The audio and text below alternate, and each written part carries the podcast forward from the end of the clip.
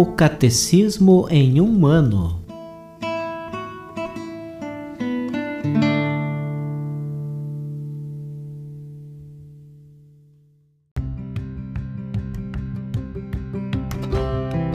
Olá, eu sou Alesiandro, seminarista da Diocese de Ponta Grossa, Paraná.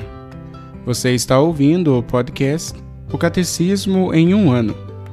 Vamos ler todo o Catecismo da Igreja Católica ao longo de 365 episódios. Estamos utilizando a tradução em português apresentada pela CNBB em 2013, baseada na edição típica em latim. Baixe o plano de leitura por meio de um link que você encontra na página do Instagram, arroba o Catecismo em um ano, ou na descrição deste podcast.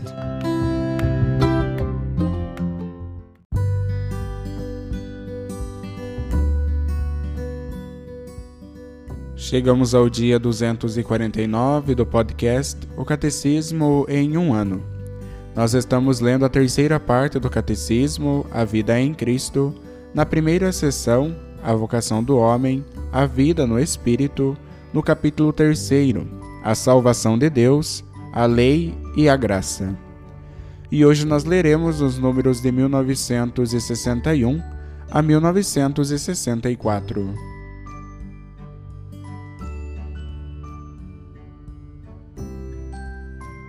2.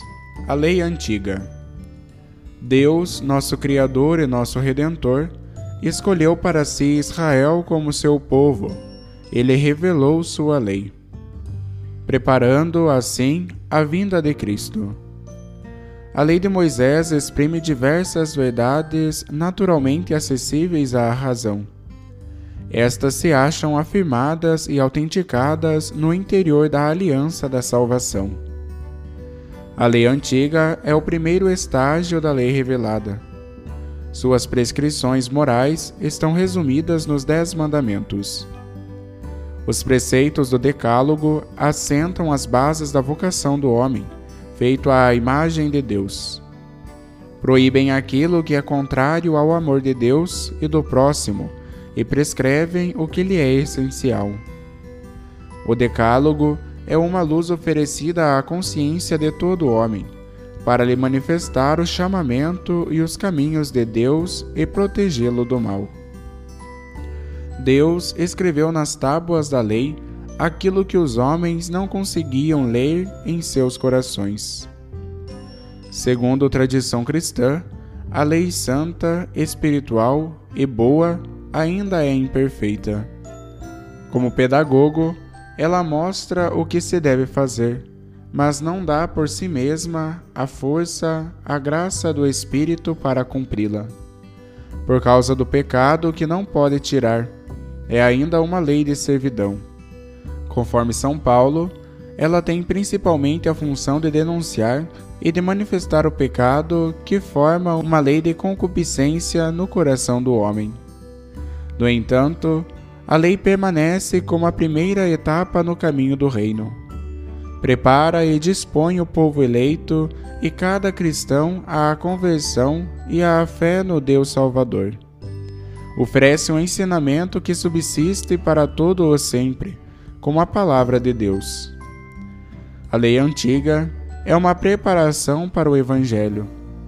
A lei é profecia e pedagogia das realidades futuras profetiza e pressagia a obra da libertação do pecado, que se realizará com Cristo, e fornece ao Novo Testamento as imagens, os tipos, os símbolos para exprimir a vida segundo o Espírito.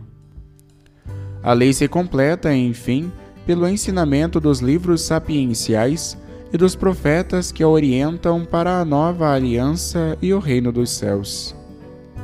Houve, sob o regime da antiga aliança, pessoas que possuíam a caridade e a graça do Espírito Santo e aspiravam, sobretudo, às promessas espirituais e eternas, e deste modo se ligavam à nova lei.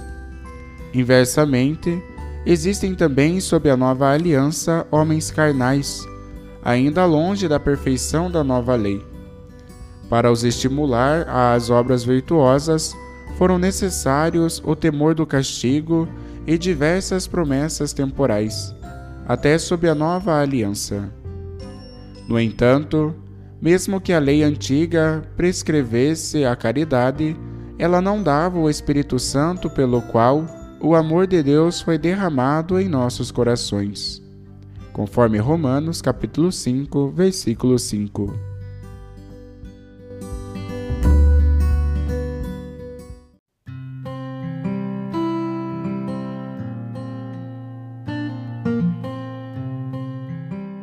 Como comentário adicional para o episódio de hoje, nós iremos ouvir a audiência do Santo Padre, o Papa João Paulo II, a paternidade de Deus no Antigo Testamento. Quarta-feira, 20 de janeiro de 1999.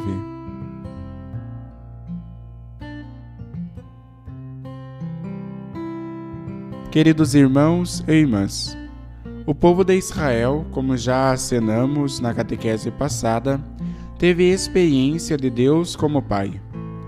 De igual modo como todos os outros povos, ele instituiu nele os sentimentos paternos auridos da experiência habitual de um pai terreno. Sobretudo, captou em Deus uma atitude particularmente paterna, partindo do conhecimento direto de sua especial atenção salvífica, conforme o Catecismo da Igreja Católica, número 238. Do primeiro ponto de vista, o da experiência humana universal, Israel reconheceu a paternidade divina a partir da admiração diante da criação e do renovar-se da vida. O milagre de uma criança que se forma no seio materno não é explicável sem a intervenção de Deus, como recorda o salmista. Fostes vós que plasmastes o meu interior, me tecestes no seio de minha mãe. Conforme o Salmo 139, 138, versículo 13. Israel pôde ver em Deus um pai também em analogia com alguns personagens que detinham uma função pública, especialmente religiosa e eram considerados pais, assim os sacerdotes, conforme Juízes capítulo 17, versículo 10 e capítulo 18, versículo 19. Gênesis capítulo 45, versículo 8. Ou os profetas, conforme segundo Reis, capítulo 2, versículo 12. Compreende-se bem, além disso, como o respeito que a sociedade israelita requeria dos pais e genitores induzisse a ver em Deus um pai exigente. Com efeito, a legislação mosaica é muito severa em relação aos filhos que não respeitam os genitores, até prever a pena de morte para quem fere ou mesmo só amaldiçoa o pai ou a mãe, conforme Êxodo capítulo 21, versículo 15 e 17. Mas, para além desta representação sugerida pela experiência humana, em Israel matura uma imagem mais específica da paternidade divina, a partir das intervenções salvíficas de Deus. Salvando-o da escravidão egípcia, Deus chama Israel a entrar numa relação de aliança com ele e até a considerar-se o seu primogênito. Deus demonstra assim que lhes é pai de maneira singular como emerge das palavras que dirige a Moisés. Dir-lhe-ás ao Faraó: Assim fala o Senhor: Israel é o meu filho primogênito. Conforme Êxodo capítulo 4, versículo 22. Na hora do desespero, este povo filho poderá permitir-se invocar com o mesmo título de privilégio o Pai Celeste, para que renove mais uma vez o prodígio do Êxodo. Tende piedade do vosso povo, que foi chamado pelo vosso nome, e de Israel que tratastes como filho primogênito. Conforme Eclesiástico, capítulo 36, versículo 11. Em virtude desta situação, Israel teve de observar uma lei que o diferencia dos outros povos, aos quais deve testemunhar a paternidade divina de que goza de modo especial. Sublinha-o o Deuteronômio no contexto dos empenhos que derivam da aliança. Vós sois os olhos do Senhor vosso Deus, porque és um povo consagrado ao Senhor teu Deus, que te escolheu para ele como um povo especial entre todos os povos da terra. Capítulo 14, versículos 1 seguintes. Não observando a lei de Deus, Israel age em contraste com a sua condição filial, provocando para si as repreensões do Pai Celeste. Desprezas o rochedo que te gerou e esqueces o Deus que te deu o ser. Deuteronômio capítulo 32, versículo 18. Esta condição filial envolve todos os membros do povo de Israel, mas é aplicada de modo singular ao descendente e sucessor de Davi. Segundo o célebre oráculo de Natã, no qual Deus diz: Eu serei para ele um pai e ele será para mim um filho segundo Samuel, capítulo 7, versículo 14. 1 Crônicas, capítulo 17, versículo 13. Apoiada neste oráculo, a tradição messiânica afirma uma filiação divina do Messias. Ao rei messiânico, Deus declara: Tu és meu filho, hoje mesmo te gerei. Salmo 2, versículo 7, conforme o Salmo 110, 109, versículo 3. A paternidade divina em relação a Israel é caracterizada por um amor intenso, constante e compassivo. Não obstante as infidelidades do povo e as consequentes ameaças de castigo, Deus revela-se incapaz de renunciar ao seu amor e exprime-o em termos de profunda ternura, mesmo quando é constrangido a lamentar a falta de correspondência dos seus filhos. Eu ensinava Efraim a andar, trazia-o nos meus braços, mas não reconheceram que era eu quem cuidava deles. Segurava-os com os laços humanos, com laços de amor. Fui para eles como a espuma que acaricia as suas faces, e dei-lhes alimento. Como te abandonarei, Efraim? Entregar-te-ei, ó Israel? O meu coração dá voltas dentro de mim comove-se a minha compaixão. Oséias capítulo 11, versículo 3 seguintes, versículo 8, conforme Jeremias capítulo 31, versículo 20. Até mesmo a repreensão se tornou expressão de um amor de predileção, como explica o livro dos Provérbios.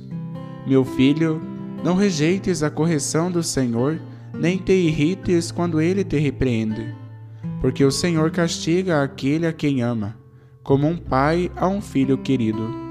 Capítulo 3, versículos 11 e 12. Uma paternidade tão divina e ao mesmo tempo tão humana, nos modos como se exprime, resume em si também as características que habitualmente se atribuem ao amor materno. Ainda que raras as imagens do Antigo Testamento nas quais Deus se compara a uma mãe, são extremamente significativas. Lê-se, por exemplo, no livro de Isaías. Sião dizia: O Senhor abandonou-me, o Senhor esqueceu-se de mim. Acaso pode uma mulher esquecer-se do menino que amamenta, não ter carinho pelo fruto das suas entranhas? Ainda que ela se esquecesse dele, eu nunca te esqueceria conforme o capítulo 49, versículos 14 e 15. E ainda, como uma mãe consola o seu filho, assim eu vos consolarei. Ibde, capítulo 66, versículo 13. A atitude divina para com Israel manifesta-se assim também com traços maternos, que exprimem a sua ternura e condescendência conforme o Catecismo da Igreja Católica, número 239. Este amor que Deus efunde com tanta riqueza no seu povo faz exultar o velho Tobias e faz-lhe proclamar: Louvai-o, filhos de Israel, diante dos gentios, porque ele dispersou-vos no meio deles.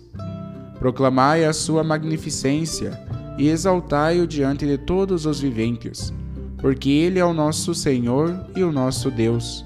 É o nosso Pai por todos os séculos dos séculos. Conforme o capítulo 13, versículo 3 e 4.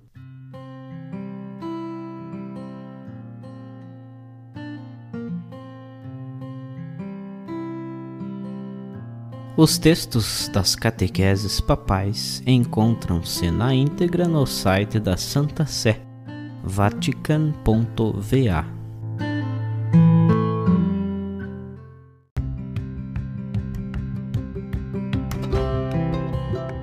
Você acaba de ouvir mais um episódio do podcast O Catecismo em um Ano.